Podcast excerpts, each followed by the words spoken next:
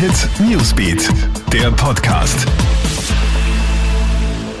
Guten Morgen, ich bin Tatjana Sickel vom Krone Hit Newsbeat und das ist der Krone Hit News Podcast. Diese Themen beschäftigen uns heute früh. Schrecklicher Vorfall in Zentralfrankreich. In einer ländlichen Gegend hat ein Mann drei Polizisten getötet und einen weiteren verletzt. Der 48-Jährige hat in der Nacht das Feuer auf die Beamten eröffnet. Diese wollten einer Frau zur Hilfe kommen, die auf das Dach eines Hauses geflüchtet war. Der Mann ist noch auf der Flucht. Nach ihm wird auf Hochtouren gefahndet. Die genauen Hintergründe sind noch unklar.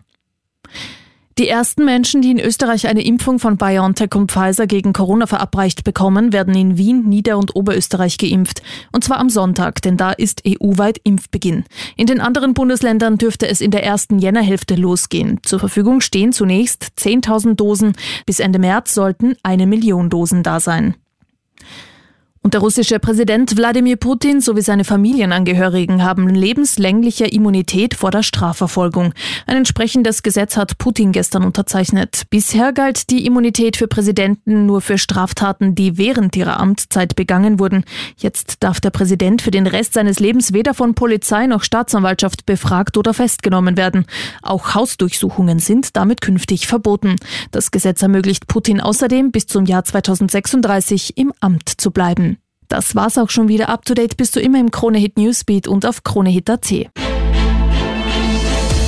Kronehit Newsbeat, der Podcast.